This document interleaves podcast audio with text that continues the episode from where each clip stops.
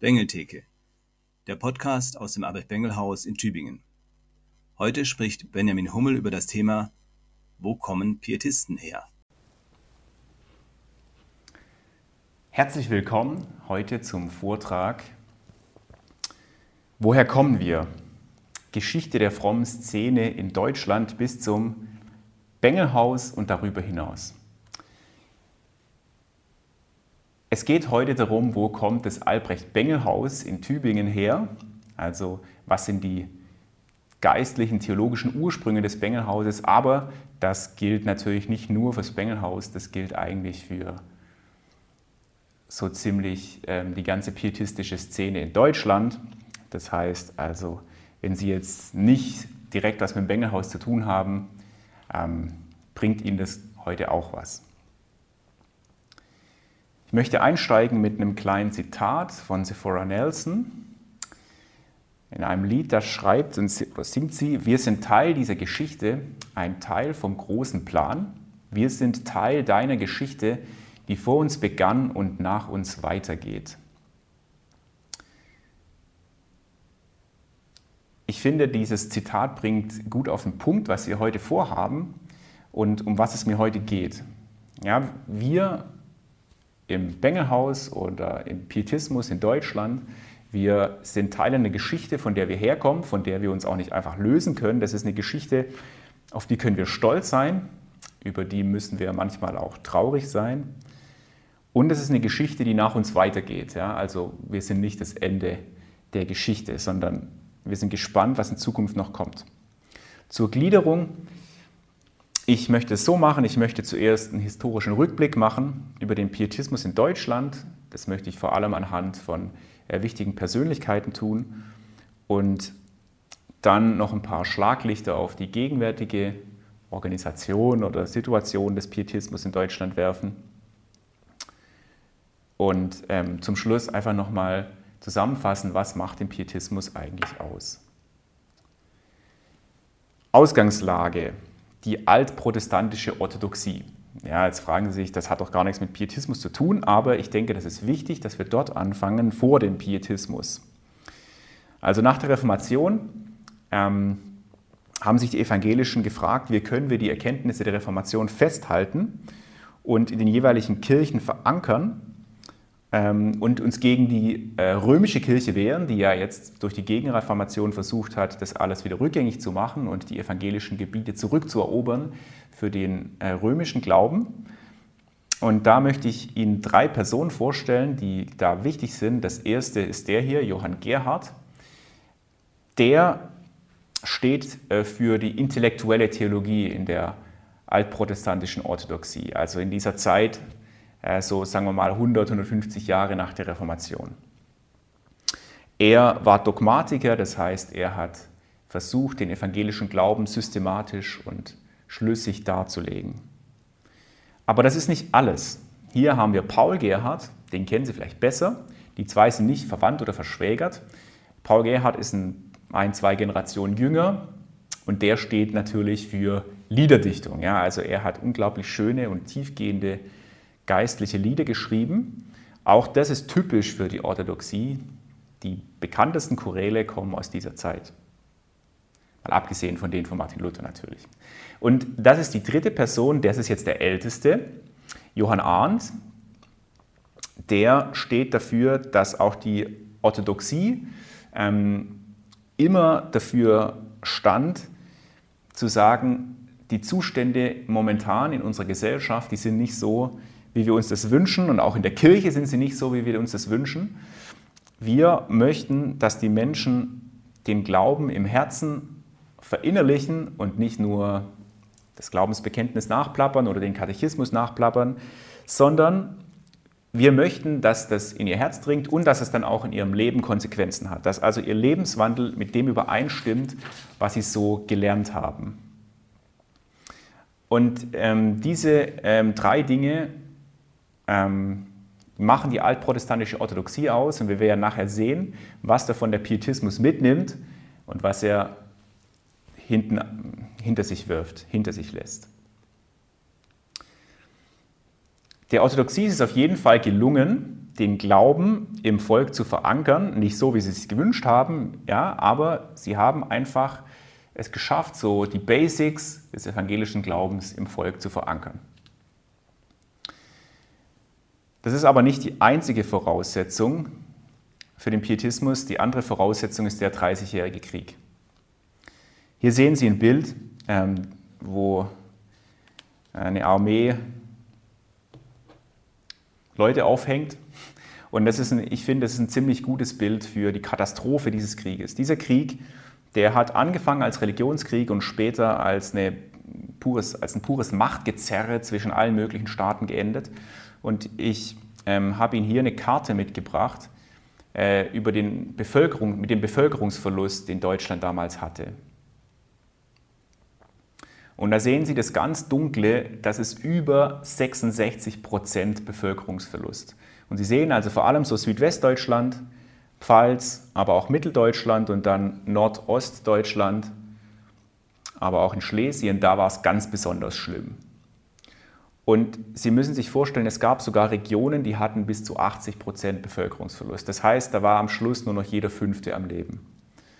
Und das, war, das ist die Urkatastrophe Deutschlands, dieser Krieg.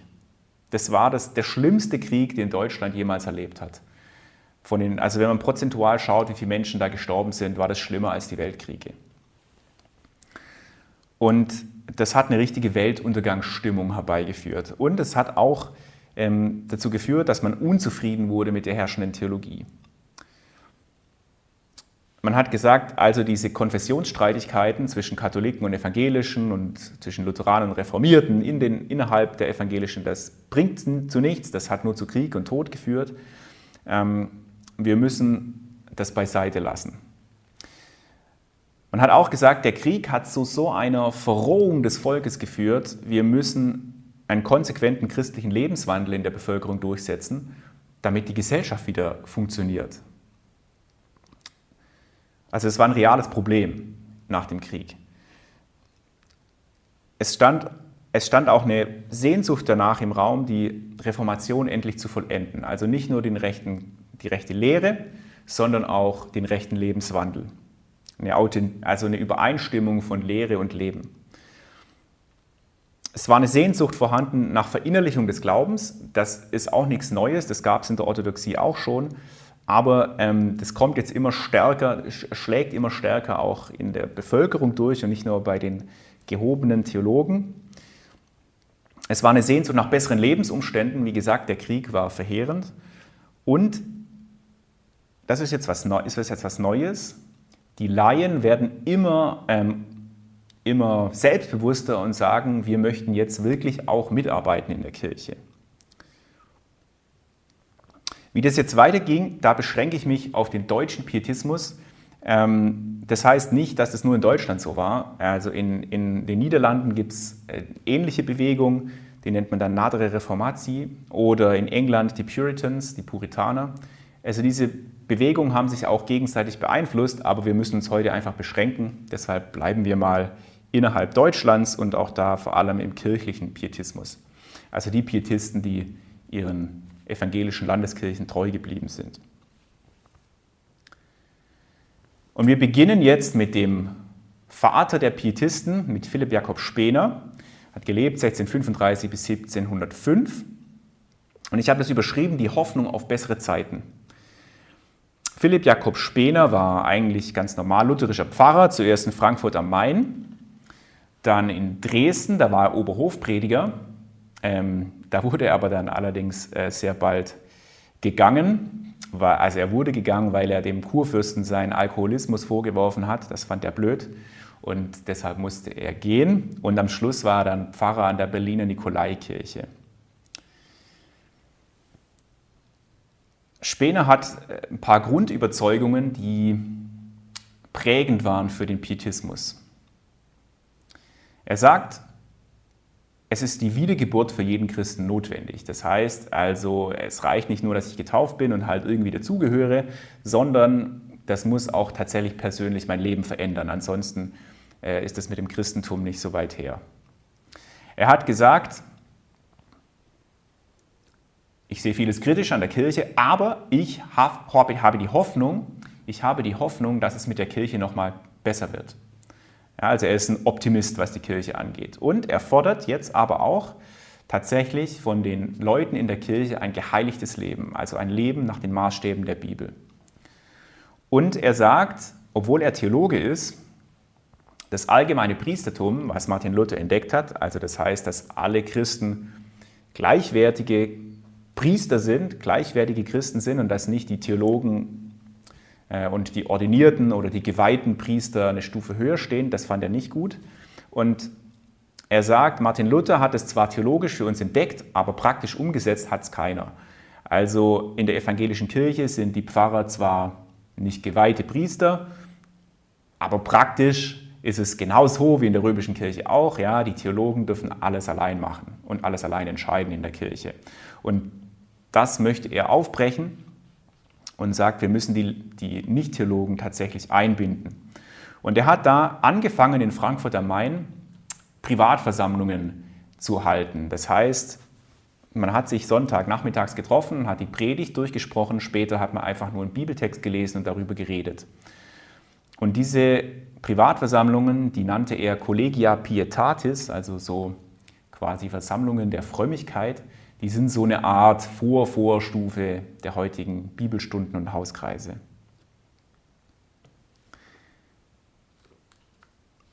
Philipp Jakob Spener hat dann ein Buch geschrieben, das quasi die Programmschrift des Pietismus geworden ist, die Pia Desideria, das heißt fromme Wünsche, 1785. Und da stellt er zuerst mal eine verheerende Diagnose, der sagt, die Kirche ist völlig verderbt, die hat sich von Gott entfernt und hat nicht mehr viel mit Kirche zu tun. Also jetzt mal ganz pauschal so gesagt. Also ist auf jeden Fall eine vernichtende Diagnose, aber ähm, er stellt jetzt eine positive Prognose. Er sagt nämlich, Gott hat verheißen, dass es mit der Kirche besser wird. Also wir, ver, wir verzweifeln nicht an der Kirche, wir geben die Kirche nicht auf, sondern Gott hat gesagt, ich habe noch was mit der Kirche vor. Und deshalb verordnet er der Kirche jetzt eine Therapie und er sagt, folgende Verbesserungsvorschläge helfen. Erstens Bibelverbreitung. Jetzt sagen Sie sich vielleicht, hä, warum Bibelverbreitung? Äh, Martin Luther hat auch die Bibel ins Deutsche übersetzt und so, richtig. Also die Menschen konnten jetzt verstehen, wenn in der Kirche die Bibel vorgelesen wurde, aber sie konnten sich die Bibel nicht leisten. Bibeln waren unendlich teuer, das konnten sich nur sehr reiche Menschen leisten und dazu kommt natürlich, die meisten Menschen konnten gar nicht lesen. Und Spener sagt, das müssen wir ändern. Wir müssen billige, günstige Bibeln ins Volk bringen und die Leute müssen lesen und schreiben können. Nochmal das allgemeine Priestertum, also wir müssen Nicht-Theologen aktiv in die Gemeinde einbinden. Wir müssen die Praxis des Glaubens ganz neu betonen, ja, dass es eben nicht nur auf die richtige Lehre ankommt, sondern dass genauso wichtig ist, dass das umgesetzt wird im Leben. Dazu gehört vor allem gelebte Nächstenliebe. Wir würden heute wahrscheinlich sagen Diakonie.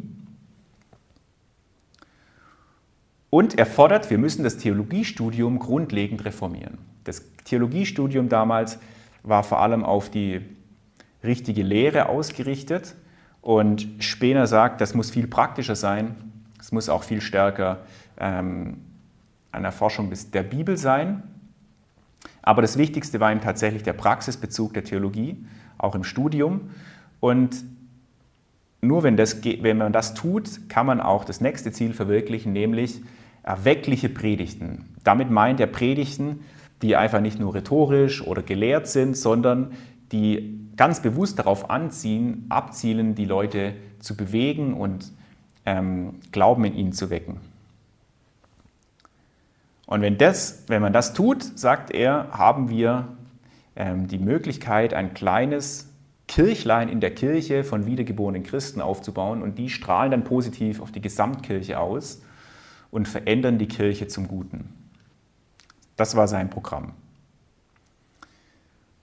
Spener selber ist dann, ähm, wie gesagt, von Frankfurt nach äh, Dresden. Das war die höchste evangelische Predigerstelle, der Hofprediger in Dresden, die man kriegen konnte. Ähm, ist da, wie gesagt, gescheitert, weil er dem sächsischen Kurfürsten seinen ausschweifenden Lebenswandel vorgehalten hat und der sich das nicht gefallen lassen wollte. Dann kam er nach Berlin an die Nikolaikirche. Das war ein Abstieg so auf der Karriereleiter. Aber hier beginnt im Prinzip seine größte Wirksamkeit.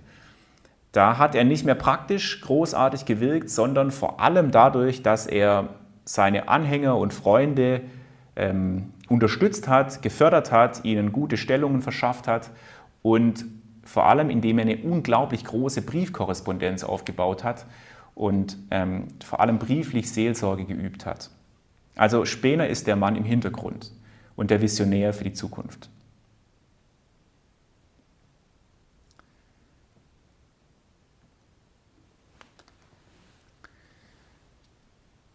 So, dann bekam Spener also Anhänger und man, ähm, man hat die nicht immer nur positiv aufgenommen, man hat ihnen ein Schimpfwort verpasst, nämlich Pietisten. Das ist also keine Selbstbezeichnung, sondern anfangs war das ein Schimpfwort. Pietisten, das heißt so viel wie Frömmler, ähm, also Leute, die es übertrieben genau nehmen mit der Religion und so. Aber die Pietisten ähm, haben sich diesen, diesen böse gemeinten Begriff zu eigen gemacht und haben gesagt, wir sind Pietisten. Und da möchte ich Ihnen ein Zitat vorlesen von einem Leipziger Poesieprofessor Joachim Feller. Der hat geschrieben, es ist jetzt stadtbekannt der Name der Pietisten. Was ist ein Pietist, der Gottes Wort studiert und nach demselben auch ein heiliges Leben führt? Und das bringt wunderbar auf den Punkt, um was es den Pietisten ging und bis heute geht. Pietisten lesen die Bibel, sie studieren die Bibel, weil sie die Bibel für Gottes Wort halten. Und sie möchten auch danach leben. Sie möchten so leben, wie es Gottes Wort die Bibel sagt. Das sind so diese zwei Grundsäulen des Pietismus. Und daraus haben sich ganz unterschiedliche Strömungen von Pietismus entwickelt. Da gibt es die unterschiedlichsten und die skurrilsten und abstrusesten, aber auch äh, die beeindruckendsten Gestalten. Einfach nur, ähm, um die Bandbreite mal klar zu machen. Gottfried Arnold war ein Theologiestudent, der dann gesagt hat, die Kirche ist hoffnungslos verloren und äh, wir müssen uns trennen von der Kirche. Und äh, Ehe ist übrigens nichts für Christen. Christen müssen ehelos leben. Der hat sich dann allerdings mit der Zeit ähm, gemildert, hat dann irgendwie doch eine nette Frau kennengelernt und geheiratet und wurde dann doch Pfarrer in der Landeskirche. Dann gibt es das Ehepaar Petersen, die haben die Lehre von der Allversöhnung ähm, gelehrt und damit natürlich die alten orthodoxen Theologen ähm, in Aufruhr gebracht. Und dann gibt es noch was ganz Verrücktes, äh, die Gruppe um Eva von Butler. Das war eine, Eva von Butler war eine Frau, die hat also eine pietistische Gruppe um sich gesammelt, die, äh, die wie ihr Harem waren, also Männer, die mit ihr ins Bett gegangen sind und die das also religiös alles begründet hat. Und Sie können sich vorstellen, die übrigen Pietisten, für die war das also nicht nur peinlich, sondern abstoßend und also furchtbar einfach. Ja. Nur damit Sie ähm, einfach sehen, wie breit diese Bewegung war. Wir beschränken uns heute auf den kirchlichen Pietismus, wie gesagt, und lassen diese zahlreichen Spielarten mal beiseite. Nach Spener, also eine Generation nach Spener, kommt August Hermann Franke. Er hat Spener noch gekannt und er ist jetzt der, der das in die Praxis umsetzt. Deshalb habe ich es überschrieben mit neuer Tatendrang in Halle. August Hermann Franke hat auch Theologie studiert, war dann auch Pfarrer und im Studium hatte er so eine Glaubenskrise, wirklich sehr existenzielle wo er an allem gezweifelt hat, gibt es Gott überhaupt und ähm, an was soll ich denn glauben? Den Koran oder der Koran, hat der Koran recht oder die Bibel? Und dann hatte er, das war ein langer Kampf, und dann hatte er ein Bekehrungserlebnis und seitdem ist er quasi glühender Pietist und er hat überhaupt keine Zweifel mehr und ähm, ähm, ist quasi so ein richtiger Machertyp ohne Rücksicht auf Verluste. 1692 wird er Pfarrer in Glaucha, das war damals ein Vorort von Halle, und äh, zugleich wird er Theologieprofessor in Halle. Und die Zustände in Glaucha, die waren verheerend. Die Leute waren bettelarm, es gab unglaublichen Alkoholismus, viele Bettler und so weiter. Und Franke sagt, so kann das nicht weitergehen, wir müssen was ändern. Und er stellt eine Opferbüchse auf für ein Waisenhaus. Damit beginnt es. Eine Opferbüchse für ein Waisenhaus. Er hat massive äh, Gegnerschaft gehabt, vor allem von, den orthodoxen Geistlichen und Theologen in Halle. Aber er hat sich nicht beirren lassen und aus dieser Opferbüchse ist das hier geworden. Die frankischen Anstalten in Halle. Also ein riesiges Werk aus allen möglichen ähm, Betrieben. Ich habe ihn hier mal von Google Maps ähm, den Blick auf die, die, Vogelperspektive, auf die fränkischen Anstalten ähm, mitgebracht.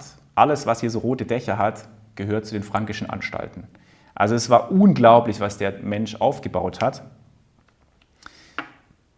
Er hat Waisenhäuser gegründet. Damit hat es ja angefangen. Aber dabei blieb es nicht. Er hat innovative Schulen für alle Stände gegründet, also für Bauern, Bürger, Adlige.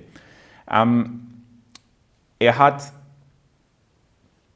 das Theologiestudium reformiert. Ja, also ähm, die, die Studenten, die mussten nicht nur studieren, die mussten auch bei ihm, ähm, also die haben bei ihm am Tisch Kost und Logis bekommen und dafür mussten sie in den Schulen unterrichten. Das waren ganz unterschiedliche Schulen, ja, also Bürgerschulen, kaufmännische Schule, Lateinschule, Adelsschule für künftige Militärs und Staatsbeamte, ein erstes Lehrerseminar und dadurch hat, hat, ist es ihm gelungen, dass die Theologiestudenten sofort von Anfang an mit der Praxis konfrontiert wurden und sofort praktische Erfahrungen sammeln konnten. Es war wie eine Art duales Studium, könnte man so grob vielleicht sagen. Er hat Wirtschaftsbetriebe gegründet, also eine Apotheke, Krank, also in, in, Krankenpflege und so weiter. Der war unglaublich rührig, es war im Prinzip ein Unternehmer im Pfarrersgewand. Er hat die erste Bibelanstalt in Deutschland gegründet und er war es jetzt, der als allererstes es fertiggebracht hat, günstige Bibeln zu drucken. Wie ging das? Also Sie müssen sich ja vorstellen, damals gab es ja keine Computerdrucker oder so, sondern man musste mit Metalllettern jede Seite setzen. Und diese Metalllettern waren teuer. Das heißt, die meisten Druckereien hatten nur genug Lettern, um so ein paar Seiten zu, drucken, zu setzen, also was weiß ich, zwei bis zehn Seiten oder so. Dann hat man also eine Seite gesetzt, die gedruckt, so oft, wie man eben Auflage machen wollte, also vielleicht 100 Mal oder 500 Mal. Und dann hat man die Seite wieder abgebaut und die nächste Seite aufgebaut. Und so hat man dann Seite für Seite das Buch gedruckt, aber am Schluss waren natürlich alle gesetzten Seiten wieder futsch. Und wenn man das Buch nochmal drucken wollte, musste man alles nochmal neu setzen. Und Franke hat jetzt aus den Niederlanden eine Innovation mitgebracht. Er hat richtig viel Geld in die Hand genommen und hat genug Metalllettern gekauft, um eine komplette Bibel zu setzen. Und wenn er die jetzt nochmal drucken wollte, dann musste er einfach nur die gesetzten Seiten aus dem Schrank holen und wieder neu drucken. Und dadurch hat er es geschafft, zum ersten Mal günstige deutsche Bibeln herzustellen. Er hat auch wirklich ähm, als erster Evangelischer angefangen, Weltmission zu treiben oder zumindest zu unterstützen. Er selber war nie, äh, ist nie dahin gereist, aber er hat tatsächlich Menschen zum Beispiel nach Indien geschickt, Missionare. Äh, die haben sich da unglaublich verdient gemacht um die Sprache und die Kultur, ähm, die sie dort erforscht haben, haben hygienische und soziale Projekte bis zur Selbstaufgabe vorangetrieben und sie waren oft in Konflikt mit der Kolonialmacht, weil die sich um die Leute dort gekümmert haben und sie nicht nur ähm, als billige Arbeitskräfte betrachtet haben. Der nächste ist Zinzendorf, wieder eine Generation später, der war auch eine Zeit lang Schüler bei Franke, der geht jetzt aber in eine andere Richtung. Ich habe es überschrieben, Ökumene, abgefahrene Jesusliebe und Weltmission. Zinzendorf könnte man so sagen, das ist jetzt der Charismatiker unter den Pietisten. Er war unglaublich kreativ und visionär, dafür war er wirtschaftlich völlig unbegabt, also ganz anders als Franke. Und er ist der Gründer der Herrnhuter Brüdergemeine. Wie kam das dazu? Zinzendorf war Reichsgraf, das heißt, er war Hochadel, höchste Stufe quasi, die man als Adliger so haben konnte. Und er hat Flüchtlinge aufgenommen, nämlich die böhmischen Brüder. Das ist eine kleine vorevangelische Kirche gewesen in Böhmen, im heutigen Tschechien, die aber sich stark an die Evangelischen angenähert haben und dann ähm, vertrieben wurden von den katholischen Kaisern. Er hat sie aufgenommen bei sich auf seinem Land und hat ihnen, hat ihnen erlaubt, eine neue Siedlung zu gründen, nämlich Herrnhut. Und daher kommt die Herrnhuter Brüdergemeinde, die heute auch noch die Losungen rausgibt. Und die Schwerpunkte für diese neue Gemeinde, die hat er jetzt festgelegt. Er wollte also eine ideale Gemeinde gründen. Und er sagt, die Basis unserer Kirche, Gemeinde, wie auch immer, ist gegenseitige Liebe. Das steht über allem. Also was den Umgang miteinander angeht. Und theologisch hat sich bei ihnen letzten Endes alles um das Kreuz gedreht. Ja, also der Tod und die Auferstehung Jesu, das war das theologische Zentrum. Und sie haben gesagt, alles andere ist, nicht so, ist weniger wichtig. Ja, also das heißt nicht, dass es unwichtig ist, aber das theologische Zentrum ist relativ klein, nämlich das Heil durch Jesu Wunden. Da können Sie vielleicht auch mal, wenn Sie das in die Finger kriegen, mal die Wundenlitanei von Zinzendorf lesen. Ähm, da besingt er quasi die Wunden und äh, das Blut und den Schweiß von Jesus. Das nahm also teilweise auch echt hm, krude Züge an. Aber sie haben gesagt, wir müssen uns auf das Wesentliche äh, konzentrieren. Der Glaube muss kindlich sein und nicht kompliziert und intellektuell. Glaube ist einfach und das wollen wir auch so leben. Das kann natürlich schnell auch kindisch werden und es wurde bei den Herrnhutern auch ab und zu kindisch, aber er hat, finde ich, dadurch tatsächlich einen richtigen Impuls gesetzt. Christus als Gemeindeleiter, so war das Ziel. Also äh, Zinzendorf hat gesagt, kein Mensch soll die Gemeinde leiten, sondern Christus selber. Deshalb haben die zum Beispiel angefangen, Entscheidungen auszulosen.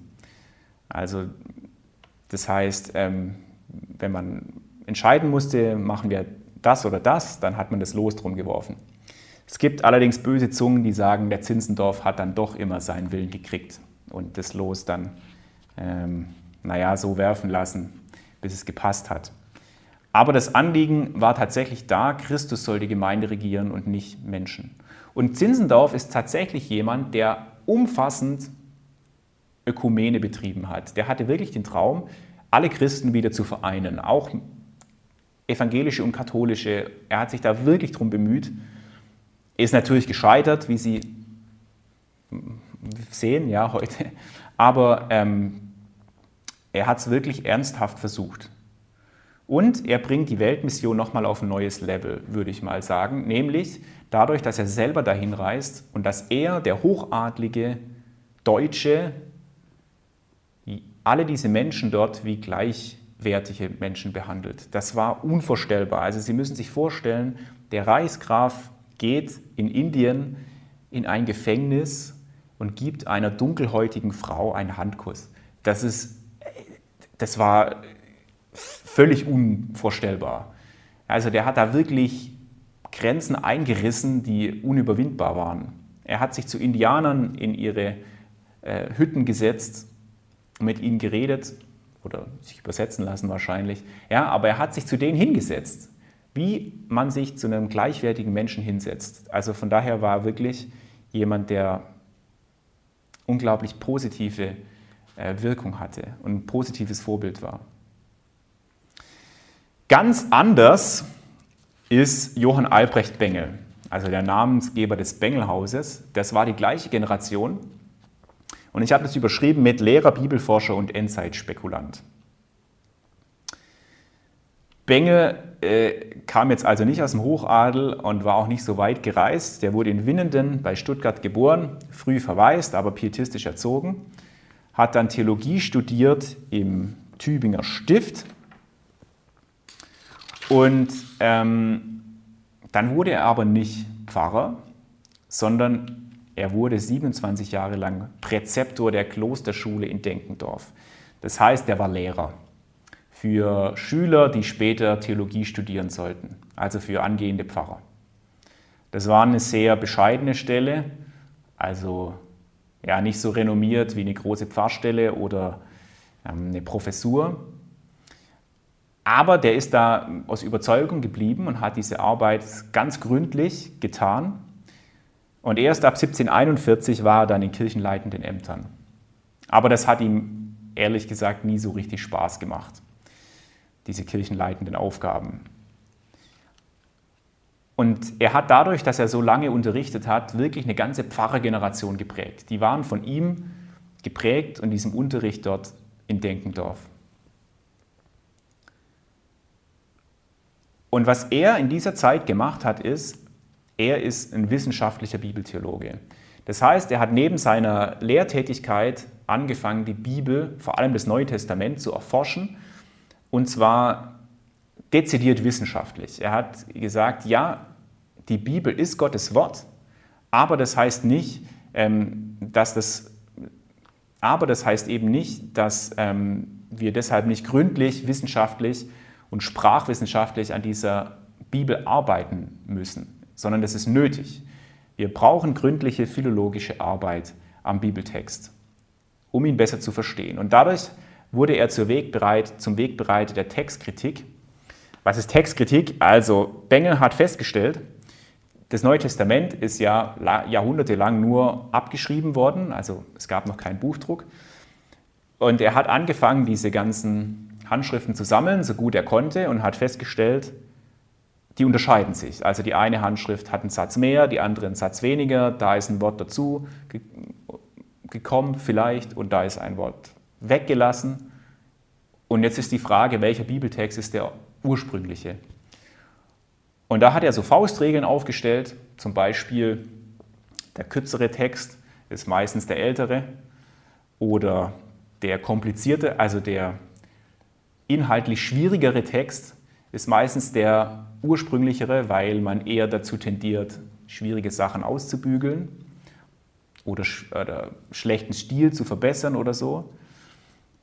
Und diese Regeln sind bis heute in der Textkritik ähm, aktuell. Also Bengel war da wirklich ein, ähm, ein Meilenstein in der Erforschung des Neuen Testaments.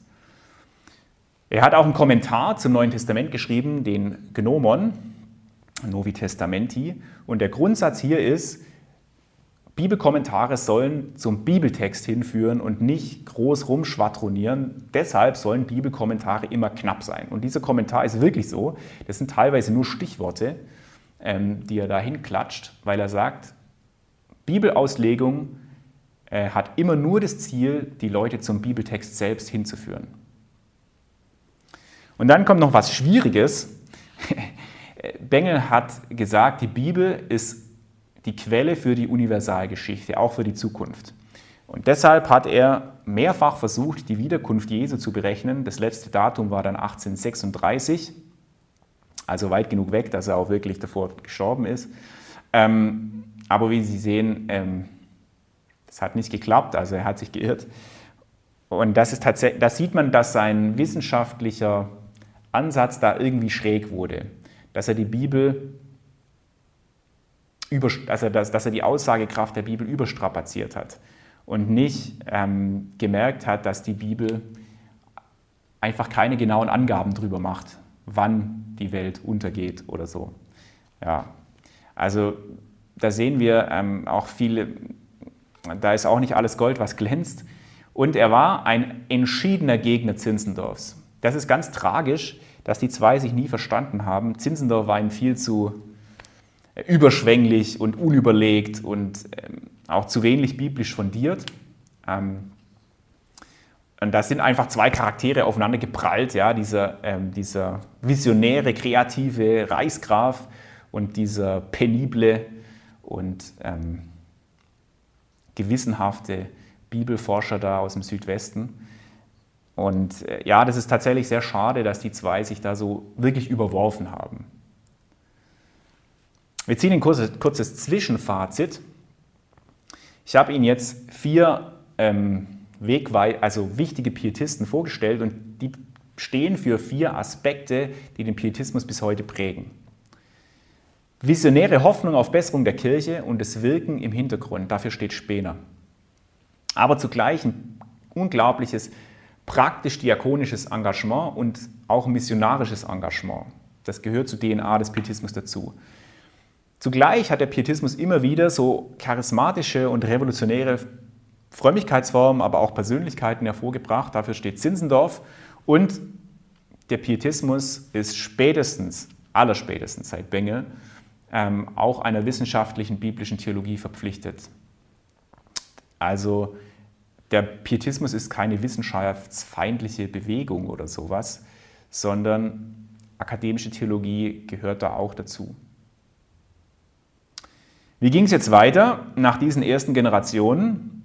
Der Pietismus hatte Stärken, unbestritten, nämlich er hat die persönliche Frömmigkeit gefördert, er hat das allgemeine Priestertum tatsächlich gefördert, er hatte eine Betonung auf Praxisbezug, aber er hatte auch Schwächen. Und jetzt sehen wir, was er von der Orthodoxie nicht mitgenommen hat. Der Pietismus hat einen individualistischen Touch. Also es kommt ja immer auf den persönlichen Glauben des Einzelnen an bei den Pietisten und die Gefahr ist, dass da einfach jeder die Bibel besser versteht als der andere und dass es keine Verständigung mehr gibt. Und der Pietismus hat das vernachlässigt, was zum Beispiel orthodoxe Theologen wie Johann Gerhard gemacht haben, nämlich die intellektuelle Durchdringung und Verteidigung des eigenen Glaubensinhalts. Und das ist im Prinzip ähm, eine der größten Achille, ja, die größte Achillesferse des Pietismus. Er war dann intellektuell der Aufklärung nicht mehr gewachsen. Und deshalb ist das hier überschrieben mit Niederlage gegen die Aufklärung. Die Konsequenz war, dass der Pietismus und die Orthodoxie sich gegen die Aufklärung nicht behaupten konnten, sondern die Aufklärung war denen im Prinzip e-, erstmal intellektuell überlegen. Und äh, dadurch ähm, dass die Pietisten ihr Glaubensfundament nicht durchdacht hatten, konnten sie es auch nicht verteidigen. Die Aufklärung hat durchgesetzt, dass die Vernunft jetzt oberster Maßstab ist und nicht mehr die Bibel. Und dadurch hat die Aufklärung auch begonnen, Glaubensinhalte des christlichen Glaubens aufzulösen oder beiseite zu schieben.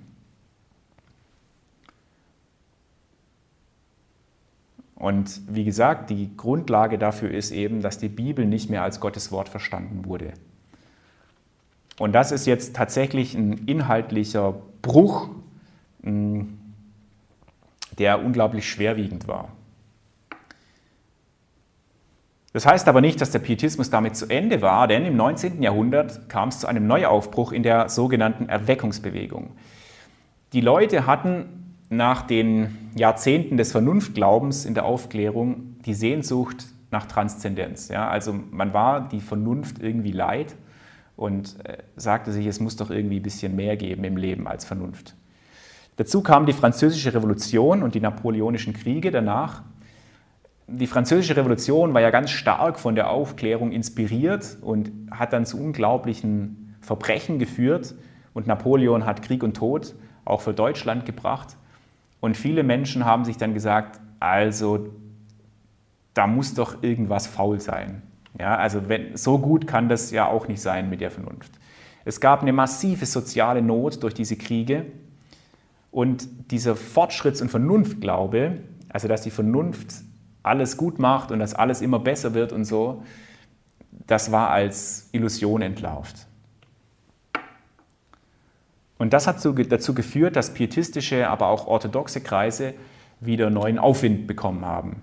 Und ich möchte jetzt ähm, die pietistischen Neuaufbrüche auch wieder so schlaglichtartig anhand von ein paar Persönlichkeiten ähm, aufzeigen. Das erste ist hier Ludwig Hofacker. Es war ein schwäbischer Pfarrer. Ähm, der war schwer krank, solange er gewirkt hat. Also am Ende seines Studiums wurde er krank und hat sich nie wieder erholt, hat nur ganz wenige Jahre gewirkt als Vikar und dann als Pfarrer. Aber dieser Typ hat unglaublich eingeschlagen, also wirklich wie eine Bombe. Das war ähm, im Prinzip ein, ja, ein Evangelist, könnte man sagen, auch wenn er nur in seiner Kirche gepredigt hat, aber die Leute sind aus dem ganzen Land hergeströmt mit Leitern an den Fenstern und so weiter. Mm, und er hat eigentlich ganz einfach gepredigt. Er hat immer aufgerufen, kehrt um, tut Buße, glaubt an Jesus. Und das war's. Ja. Ähm, arg viel, viel mehr hat er nicht gesagt, aber das war offensichtlich das, was die Leute gebraucht haben. Also, ähm, ein typisches Merkmal der Erweckungsbewegung sind Evangelisten. Dann hat aber auch diese charismatische Linie ähm, weiterhin gewirkt. Johann Christoph Blumhardt war auch ein württembergischer Pfarrer. Der äh, war in Möttlingen und hat dort einen ganz aufsehenerregenden Exorzismus durchgeführt und später in Bad Boll ähm, sind die Leute hingekommen, um sich heilen zu lassen, also geistliche Heilung, nicht medizinische Heilung. Ähm, der steht quasi für diesen charismatischen Flügel im Pietismus. Auch das äh, ging weiter und dann nehme ich jetzt mal jemanden, der nicht aus dem Württembergischen kommt, den Johann Hinrich Wiechern. Der hat in Hamburg ähm, das Raue Haus aufgebaut, also eine diakonische Einrichtung. Er steht für diese Linie, die von Franke herkommt, die sich praktisch diakonisch engagiert. Er ist quasi der Vater der sogenannten inneren Mission in Deutschland. Außerdem kam es in dieser Zeit zu einer Neubelebung der Weltmission, die ja, jetzt erst im 19. Jahrhundert ist ja der Kolonialismus erst so richtig in Fahrt gekommen und die Europäer kamen jetzt wirklich überall hin. Ähm, sie waren aber nicht immer die Handlanger des Kolonialstaates, sondern sie waren oft Gegner der Kolonialmacht, weil sie sich eben auch für die Menschen dort eingesetzt haben. Es kamen neue Impulse aus den USA, Großevangelisationen und so. Das kam quasi von den USA nach Deutschland rüber. Es wurden neue theologische Ausbildungsstätten gegründet, zu, zunächst mal explizit für Missionare, damit auch Laien da rausgehen konnten, also Nicht-Theologen. Die Gemeinschaftsbewegung ist entstanden, das heißt, die Menschen, die sich zu diesen Privatversammlungen, wie sie Spener mal angefangen hatte, gegründet, ähm, versammelt haben, die haben sich institutionell organisiert. Das, also das heißt, die haben sich Sonntagnachmittags zum Beispiel zu einer Bibelstunde getroffen, aber haben sich da jetzt in einem Netzwerk organisiert. Dann blieben natürlich Konflikte auch nicht aus. Der Pietismus hat sich am Anfang des 20. Jahrhunderts gespalten in die pfingstlerische Fraktion quasi und die konservative Fraktion. Das war ein sehr schmerzlicher Prozess, ähm, der sich da in der Berliner Erklärung zugespitzt hat. Ähm, da hat sich die Gemeinschaftsbewegung von der Pfingstbewegung in aller Schärfe distanziert. Und das, ähm, dieser Konflikt, der hängt im Prinzip bis heute nach und ist erst in den letzten Jahrzehnten, ähm, hat es angefangen wieder zu heilen. Also eine sehr schmerzliche Trennung. Im 19. Jahrhundert entstehen auch die meisten Freikirchen, die wir heute kennen. Also die Mennoniten gab es natürlich schon früher, aber die FEGs, die Baptisten in Deutschland und so weiter, Methodisten, die entstehen alle im Rahmen dieser Erweckungsbewegung. Und die Erweckungsbewegung hat dazu geführt, dass die Streitereien zumindest innerhalb der evangelischen Szene reduziert wurden, dass man innerevangelisch verstärkt miteinander zusammengearbeitet hat. Also zum Beispiel wird Spurgeon, ein englischer Baptistenprediger, ganz selbstverständlich von deutschen Landeskirchlern gelesen, obwohl er Baptist ist und ähm, da natürlich viele theologische Unterschiede bestehen, aber man hat diese theologischen Unterschiede nicht mehr so wichtig genommen wie früher. Wir kommen zur Gegenwart, der Pietismus in Deutschland heute. Auch das, das jetzt, kann jetzt nur schlaglichtartig sein. Ich möchte einfach auf ein paar Phänomene hinweisen. Gemeinschaftsverbände, also die gibt es immer noch, die ähm, sind auch in einer spannenden Entwicklung. Ähm, das sind, wie gesagt, Verbände von Mitgliedern der Landeskirche, die sich klassischerweise zu Bibelstunden treffen, aber diese Gemeinschaftsverbände bewegen sich gerade schon hm, vielfach in Richtung Freikirche. Sie bieten eigene Gottesdienste an, äh, gründen auch tatsächlich Gemeinden. Und das ist eine spannende Entwicklung, wo das hingeht, wie das weitergeht. Ja, die Verbände sind auch unterschiedlich. Manche sind eher kirchentreu, manche sind eher kirchenfern, könnte man sagen. Aber das ist eine spannende Entwicklung. Zum Pietismus in Deutschland gehören auch Missionswerke und diakonische Werke, die aus dieser Bewegung raus entstanden sind, die in Deutschland und in der ganzen Welt tätig sind. Theologische Ausbildungsstätten gehören dazu. Ähm, Freikirchen muss man im Prinzip zu dieser Szene auch dazu rechnen, weil sie daherkommen und so weiter und so fort. Also es ist ein sehr buntes Feld heute. Und ich möchte jetzt einfach noch auf zwei Dachverbände verweisen. Der wichtigste, denke ich mal, oder umfassendste ist die Evangelische Allianz, wo ganz viele Kirchen und Freikirchen und Gruppen und Kreise so, äh, versammelt sind. Der Gnadauer Verband steht, eher für, steht dagegen für den kirchlichen Pietismus, also für die Gemeinschaftsverbände zum Beispiel. Aber da ist zum Beispiel auch äh, das Albrecht-Bengel-Haus mit drin, diakonische Werke, Mission, also Missionswerke sind da auch mit drin. Aber eben der, ich sage mal, das Klientel des Gnadauer Verbandes ist eher der kirchliche Pietismus. Dann möchte ich auf was, eine Besonderheit hinweisen, weil ähm, wir hier vom Albrecht-Bengel-Haus äh, sind und das ist die Studienbegleitung. Studienbegleitung hat das Ziel, das Theologiestudium an der Universität zu, also zu ergänzen und den, den Glauben, der an den staatlichen Fakultäten im Theologiestudium keine Rolle spielt oder zumindest eine sehr geringe, ähm, auch mit zu unterstützen. Ja, deshalb bieten die ergänzende Angebo ähm, Angebote an. Ähm, das hat sich damals im Mitte 20. Jahrhundert gegründet oh, und da sind so Kreise entstanden, der Beteler Kreis äh, in Wuppertal, ähm, der, die Ludwig Hof, der Ludwig-Hofacker-Kreis in Württemberg, die Bekenntnisbewegung und so weiter. Und die haben dann bestimmte Einrichtungen gegründet, eines davon ist das Studienzentrum in Kreling. Das ist so eine Art Vorstudium fürs Unistudium, kann man auch die alten Sprachen lernen. Dann gibt es Studienhäuser, wo Theologiestudierende wohnen können und ähm, ergänzende Angebote zum Unistudium bekommen. Das sind zum Beispiel das Bodelschwinghaus in Marburg, das Friedrich-Haus-Studienzentrum in Heidelberg, das Spenehaus in Mainz, das ist das kleinste, und das Bengelhaus in Tübingen das ist jetzt zahlenmäßig das Größte. Also Sie sehen Häuser in Deutschland verstreut, ganz unterschiedlich, aber alle mit der gleichen Ausrichtung. Und dann gibt es noch die Theokreise, das ist quasi so wie Studienhäuser nur ohne Haus. Da organisieren sich die Studierenden selbst und ähm, treffen sich zum Beispiel zu Lektüregruppen, aber auch zu Gottesdiensten und so weiter. Dann gibt es den Arbeitskreis Geistliche Orientierungshilfe. Das ist eine studentische Initiative, die versucht, ähm, ja, Studierende an der Universität zu vernetzen. Die bieten vor allem zwei Dinge an, nämlich die Marburger Tagung im November und im Frühjahr eine Freizeit zum evangelischen Bibelverständnis.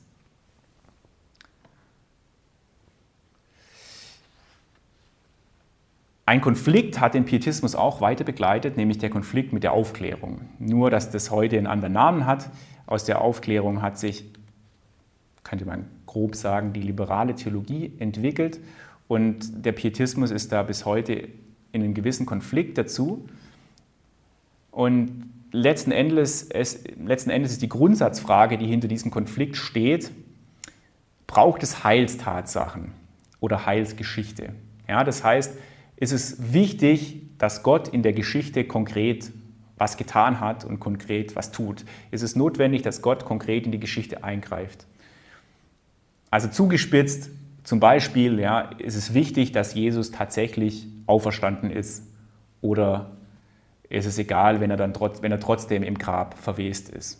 Ja? Also die, im Prinzip diese Grundsatzfrage, die beschäftigt ähm, den Pietismus bis heute. Und in diesem Konflikt ist zum Beispiel das Bengelhaus und die anderen Studienhäuser, Theokreise und so weiter auch entstanden. Das hat auch zur Gründung neuer Ausbildungsstätten geführt, also entweder Bibelschulen, die das Ziel haben, ein alternatives akademisches Studium ähm, anzubieten oder eben begleitende Ausbildungsstätten, wie zum Beispiel die Studienhäuser. In diesem Konflikt ist auch der Begriff evangelikal entstanden, der heute so für alles Mögliche Fromme verwendet wird. Früher hat man das eher unter dem Begriff Pietismus zusammengefasst. Und so im 20. Jahrhundert ähm, hat man diesen alten Pietistenbegriff versucht abzustreifen und hat das Evangelical aus den USA versucht zu übernehmen und einzudeutschen. Heute ist die Tendenz, glaube ich, eher wieder, dass man den wieder ein bisschen wegschiebt, weil der Begriff auch verbrannt ist und viele sich eher wieder als Pietisten oder einfach als Freikirchler oder Charismatiker oder sonst wie bezeichnen. Aber dieser Begriff kam äh, im 20. Jahrhundert auf. Und auch eine Tendenz, die diesen Konflikt begleitet, schon immer, dass es äh, heute das Phänomen des Postevangelikalismus, ähm, das ist meiner Meinung nach auch nichts Neues. Es gab schon immer ähm, Pietisten, die sich der Aufklärung angenähert haben. Und so ist es heute, dass es Leute gibt, die sich der, ähm, ja, die sich der liberalen Theologie angenähert haben und versuchen, ähm, Inhalte der liberalen Theologie in den Pietismus zu bringen. Und dadurch kann man entdecken, dass es jetzt zu einer 90-Grad-Verschiebung der Fronten kommt, nämlich nicht mehr wie früher zwischen den Konfessionen, sondern vielmehr zwischen konservativ und liberal, quer durch die Konfessionen durch. Also ein konservativer Katholik und ein konservativer Reformierter verstehen sich quasi besser als ein liberaler Reformierter und ein konservativer Reformierter. Ich möchte aber nicht mit dem Konflikt aufhören, sondern nochmal die bleibenden Grundlagen des Pietismus nennen. Erstens die Bibel als Gottes Wort. Sie erinnern sich an dieses Verslein von diesem Leipziger Poetikprofessor. Und der Wunsch nach dieser Bibel, nach diesem Gotteswort, ein heiliges Leben, ein Leben nach Gottes Willen zu führen. Und auch die vier Grundtypen, die ich Ihnen vorgestellt habe, die tauchen immer wieder auf.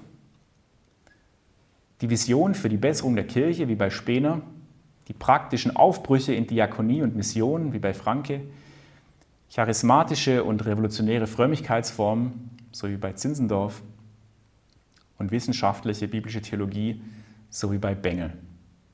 Und ich glaube, all diese Dinge, die gehören mit Recht zur DNA des Pietismus und ich glaube, wenn die fromme Szene bei diesen Grundlagen bleibt, dann hat sie auch Zukunft. Dann wird die Geschichte des Pietismus auch in Zukunft noch spannend und auch gut sein. Vielen Dank für eure Aufmerksamkeit.